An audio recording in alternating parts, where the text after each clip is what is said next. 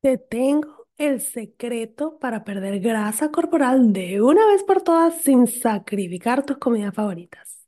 Descubre cuántas calorías debes consumir para perder peso, cómo usar tus macronutrientes para crear platos deliciosos y balanceados y la estrategia para lograr un estilo de vida saludable que sea sostenible. Te espero en mi clase gratis, lanza la dieta por la ventana, latinasfit.com slash taller.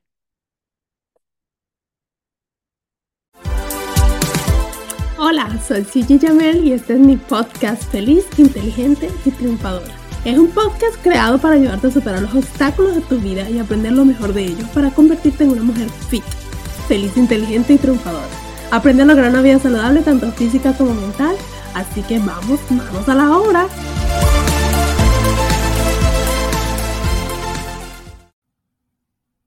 ¿Sabes exactamente a qué hora va a ser tu próxima comida? Es típico que sabemos que tenemos que comer almuerzo, desayuno, cena, pero realmente no le damos importancia a lo que significa tener un horario de comida. Típico que nuestra vida ocupada no nos permite a veces comer a las mismas horas. He escuchado miles de veces, no, no almorcé porque no me dio tiempo, o me paré tarde y no desayuné. He escuchado incluso, se me olvidó almorzar. Sea, que nos ocupamos tanto y estamos tan metidos en el trabajo o en lo que sea que estés haciendo, que de repente dices, ¿será que comí? No, no he almorzado, uy.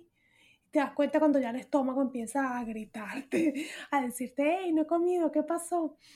Lo primero que te pasa por la cabeza cuando pasa eso es, bueno, ahora como, más tarde como más, o cuando llegue a la casa como, y efectivamente cuando llegas a la casa o a veces ni siquiera llegas a la casa, vas por en el camino y, y tienes tanta hambre porque me ha pasado que lo, te paras en el primer sitio que consigues porque piensas nada más, oye, tengo que llegar a la casa a preparar la comida y me estoy muriendo de hambre, ¿qué va?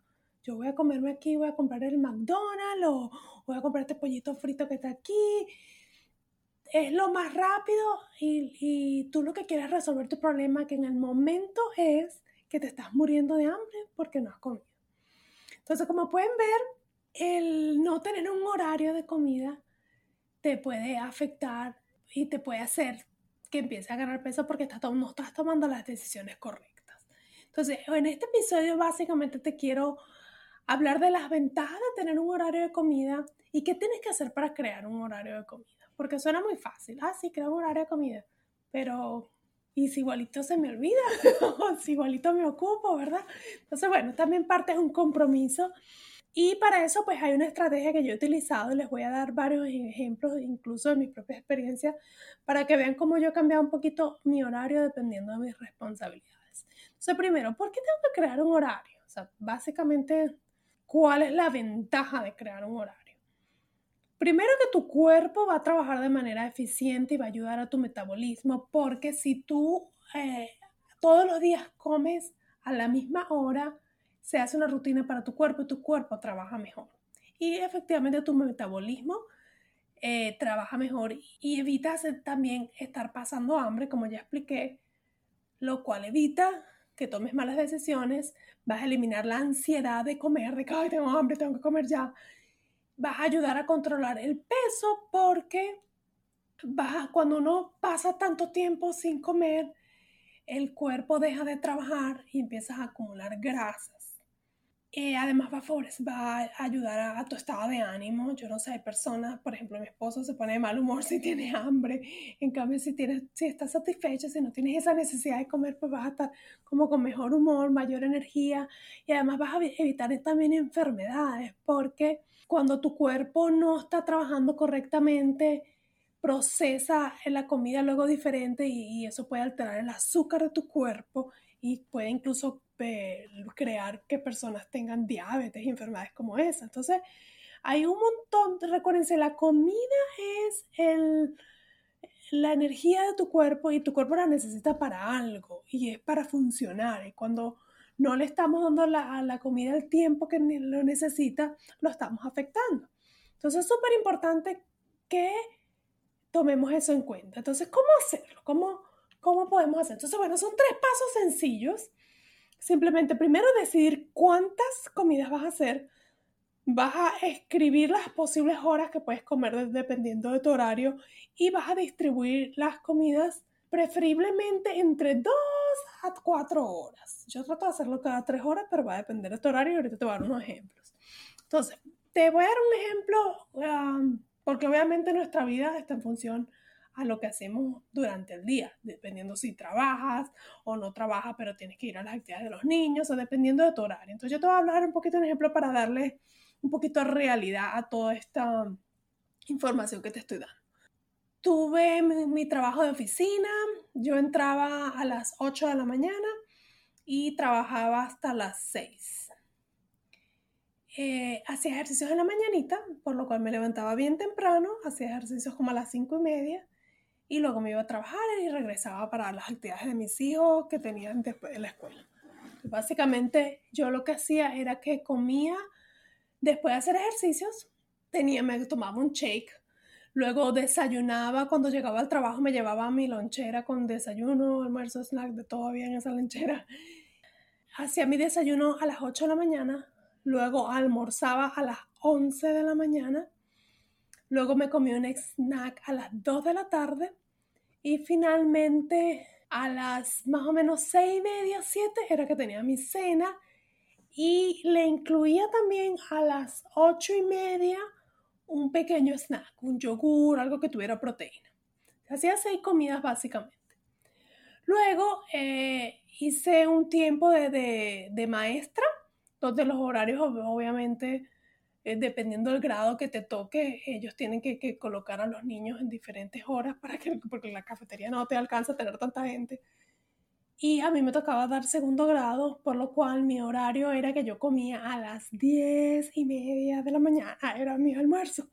Obviamente para mí era un almuerzo, bueno, al principio me parecía un desayuno, pero llegó un momento en que acostumbré a mi cuerpo de una manera que yo sentía que era prácticamente mi almuerzo. Entonces, ¿qué hice? Obviamente no me daba tiempo de hacer eh, el, lo que me comía, la merengada que me comía después de los ejercicios y, más el desayuno, más el almuerzo, era como que no me daba tiempo antes de las 10 de la mañana. Lo que hice fue, a las 5 y media igual hacía mis ejercicios, luego desayunaba, no, me tomaba mi merengada apenas terminaba de hacer los ejercicios lo cual después descubrí que hacer ejercicios de pesas sin comer era contraproducente, pero bueno, eso lo cambié después. Pero en ese momento que no sabía, eh, yo me tomaba mi merengada después de hacer ejercicios y luego hacía mi desayuno, lo comía como a las siete y media, apenas llegaba a la escuela. Luego a las diez y media almorzaba, que era la hora que los niños iban a la cafetería Luego a las 2 de la tarde ellos tenían snack, porque obviamente como maestra pues uno está ocupado, no te puedes sentar, en un momento voy a comer, porque uno está dando clase, entonces eh, a las 2 de la tarde parábamos para que ellos tuvieran un snack, a esa hora yo también me comía mi snack. Y luego llegaba a la casa y a las 4 y media más o menos me comía otro snack. Y luego cenaba ya un poco más tarde, como a las 7 y media por ahí. Hacía creo que, no sé cuántas hice, creo que 5 comidas pero lo que hice fue distribuirlas de esa manera cada 3, 4 horas para acoplarlas a mi horario de trabajo. Hoy en día, para el momento que estoy haciendo este podcast, mi horario es, entro muy temprano porque trato de evitar el tráfico, entonces empiezo a trabajar a las 6 y media de la mañana y llego a, me salgo al trabajo hasta las 4 de la tarde y me vengo a mi casa. Entonces, los ejercicios ya no los puedo hacer tan temprano, sino que ahora los hago en la tarde lo que logré hacer para que esto funcionara es, en la mañana tengo mi desayuno cuando estoy ya en el trabajo a las 7 de la mañana. A las 10 de la mañana me como un snack. Un snack es una merienda, no sé si, si lo sabían. eh, me como mi merienda a las 10 de la mañana. A las 12 y media, una de la tarde, como mi almuerzo. Luego a las 4 de la tarde me como algo porque como sé que va a llegar a hacer ejercicio directamente, entonces necesito algo que tenga carbohidratos como para yo tener la fuerza de levantar peso. Entonces me como mi eh, pre-workout, le llaman, a, las 4 de la tarde mientras voy en el camino, de hecho en el carro, a veces me lo como antes de salir. pero por lo general es una fruta o algo así, así que tampoco es tan desastroso. Cuando llego a la casa hago mis ejercicios, apenas termino, como unos 20 minutos después de haber terminado de hacer los ejercicios, me hago mi, como mi post-workout, que por lo general es una merengada de proteínas con algún tipo de carbohidrato. Y luego ya espero para la cena, que normalmente estamos comiendo como a las 7 y media, 8. Estoy haciendo 6 comidas, pero es la manera que logré distribuir mis comidas. Como pueden ver, estoy comiendo todo el día pero mi cuerpo se ha ido acostumbrando a eso y son porciones pequeñas. Obviamente yo tengo mis cálculos de macronutrientes, yo sé exactamente el número de calorías, de calorías que tengo que consumir, exactamente los gramos de proteína, de carbohidratos y de grasas que tengo que consumir para el gol que yo tengo ahorita. Entonces yo eso lo que hago es distribuirlo en esas seis comidas y lo como en esos horarios. Ahora, el fin de semana, ¿qué pasa el fin de semana? El fin de semana yo no hago ejercicio, yo hago ejercicio de lunes a viernes, a menos que me haya saltado un día y lo recupero el sábado o el domingo. Pero si no, no hago ejercicio, entonces no necesito ese pre and post workout, sino que hago mi desayuno, almuerzo, merienda y cena. Además que me levanto un poco más tarde, entonces mi horario cambia un poco, pero tampoco está tan alejado. Por ejemplo, puedo comer a las desayuno a las 9, almorzar a la 1, un snack a las 4 y cenar a las 8, por ejemplo. Entonces, eso te va a ayudar a ti a llevar, el, a que tu cuerpo lleve ese ritmo, eh, a que no estés pasando hambre, a que se, sepas exactamente qué era comer. Y sí, a ver, va a haber días en que pasan cosas y obviamente te saltas una comida, pero que no se haga un hábito, que sea siempre el 90% que tengas un horario y que si te sale una reunión de trabajo o una emergencia, pues te saltaste una comida, pero que no sea algo que hagas todo el tiempo. Si creas esta rutina y si creas un, un horario sano para tu cuerpo, tú vas a notar la diferencia, vas a notar que vas a tener más energía, vas a notar un cambio en tu cuerpo y en tu peso. Te aseguro que lo vas a notar porque tu cuerpo es una máquina y vas a empezar a trabajar de esa manera.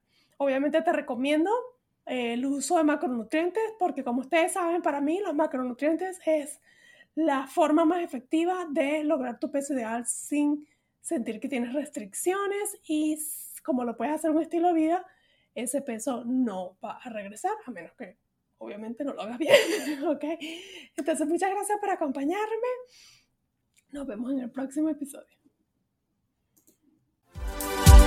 A celebrar, acabas de terminar otro episodio de mi podcast Feliz, Inteligente y Triunfadora. Estás a un paso más cerca de lograr una vida saludable, tanto física como mental.